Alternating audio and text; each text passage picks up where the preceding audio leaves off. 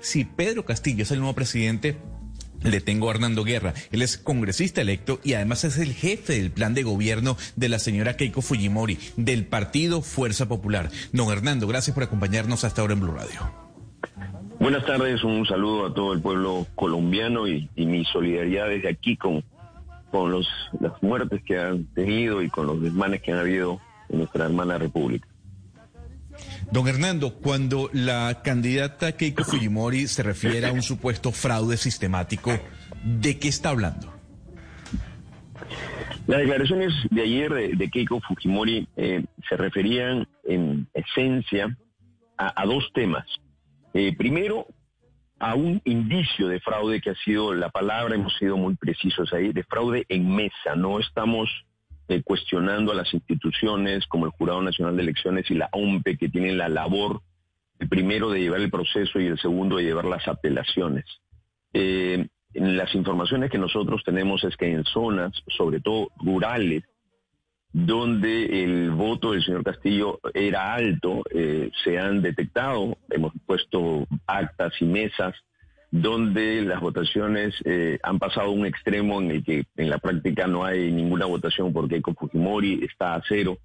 Y eso nos preocupa, eh, nos preocupa que haya que existido eh, fraudes en mesa llevados a cabo por personeros coludidos con, con miembros de mesa. Ese es un primer aspecto que nosotros hemos cuestionado. Y el segundo es que existen una gran cantidad de actas impugnadas por los personeros de Perú Libre, el señor Castillo, y también otras observadas por el organismo electoral que no están siendo contabilizadas aún. Esas actas se tienen que, se tienen que mirar, eh, se pueden apelar y pueden llegar al jurado primero electoral especial, que es primera instancia, y al jurado nacional de elecciones.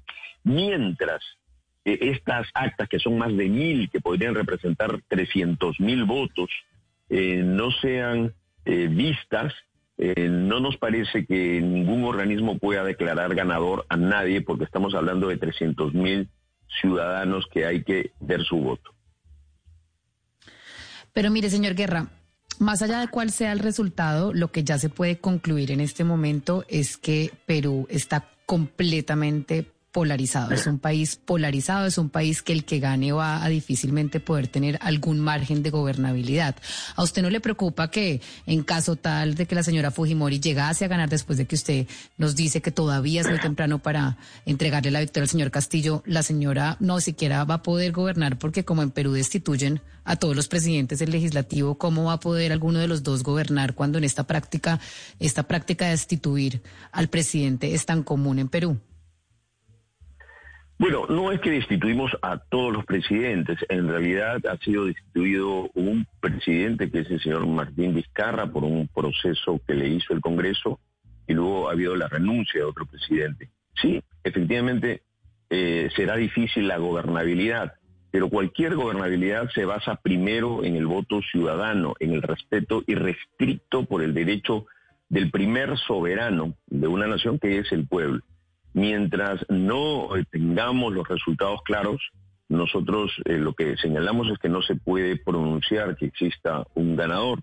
Eh, y eso debe respetarlo las instituciones, las instituciones que son la OMPE y el Jurado Nacional de Elecciones. Sobre la gobernabilidad, habría que, que pensar efectivamente cómo tender puentes y desde ese punto de vista, lo hemos dicho antes, hay que pensar qué organización puede tener más puentes y puede tener más votos y alianzas en el Congreso para poder gobernar eh, con el apoyo del legislativo y yo creo que eso lo podrá hacer Fuerza Popular.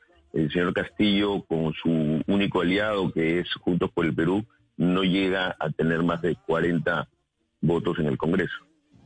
Gonzalo, antes de su pregunta, es que esto que está pasando en Perú es un photo finish, como se dice, porque ya empieza, o ya no, empieza a recortar votos Keiko Fujimori, que tiene en estos momentos, cuando está escrutado el 97% eh, por ciento más o menos de, la, de las actas y de los votos, tiene 8 millones 523 mil 183 votos, frente al señor Castillo, que tiene 8 millones 598 mil 728 98 votos. Eso quiere decir que están a 75.545 votos. Eso es muy poquito y todavía, como es tan pegado, están eh, faltan eh, escrutar el 3%. Aquí podría pasar cualquier cosa. Sí, como hemos visto desde la jornada del día domingo. Eh, eh, don Hernando, eh, yo quiero ah, preguntarle lo siguiente. dicen muchos analistas que el señor Castillo es la consecuencia de la causa de tal vez una, una, cotidianidad política del Perú desgastada. Vemos a un candidato de izquierda que es ortodoxo en contra del aborto, de la eutanasia, de la legalización del cannabis, del matrimonio igualitario. Pero la pregunta es, ¿usted cree que si es el resultado de la decadencia política del Perú, es la consecuencia de los malos actos y de la corrupción, del hastío de la gente frente a la clase popular tradicional? Peruana? Yo creo que es una mezcla de, varias cosas. Uno, eso. Dos, una, una crisis, una pandemia tan mal manejada por el expresidente Vizcarra que hace que la gente eh, aumente ese hartazgo. Y en tercer lugar, eh, gestiones de gobierno en los que ha participado curiosamente la izquierda. Ollanta Humala hizo un gobierno de izquierda, el señor Vizcarra de la misma manera, los gobiernos regionales en el Perú han estado en manos de la izquierda. Se cuestiona mucho el modelo económico como si no hubiese habido recursos, cuando todos los gobiernos regionales en manos de la izquierda han devuelto siempre eh, casi la mitad, por ejemplo, del canon minero que se les ha entrado. Entonces ha habido adicionalmente un modelo de Estado que ha sido mal gerenciado y que no ha sido capaz de llevar el desarrollo eh, al, al interior del país, a estos casi nueve millones de pobres que mantiene el Perú, a pesar de tener índices económicos de crecimiento, ¿no? Pero señor Guerra, eh, digamos que si las elecciones terminaran hoy, hoy el, el presidente sería el señor Castillo.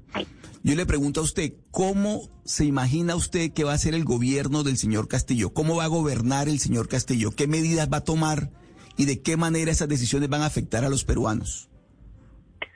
Así es. Eh, hay que recordar que faltan estos 300 mil votos de las actas impugnadas y más o menos unos 200 mil votos del exterior, donde la proporción creemos que nosotros que va a cambiar por, por los sondeos a boca de urna, es al revés, en el exterior hay más votos a favor de Keiko Fujimori.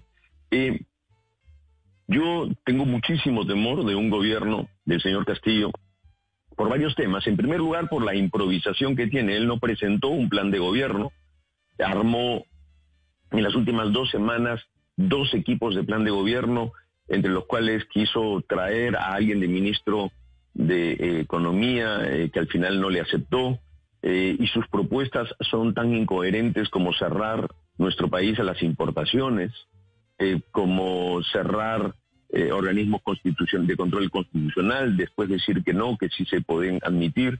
Entonces, lo que no encuentro y no encontramos nosotros es coherencia en las propuestas del señor Castillo y de su equipo.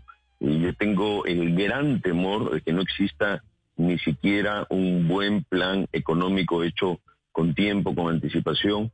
Y sobre eso, la reacción de los organismos eh, internacionales y la reacción sobre todo del mercado, de, la, de las empresas grandes nacionales y de afuera, que creo que podrán eh, reaccionar en algunos casos saliendo del país.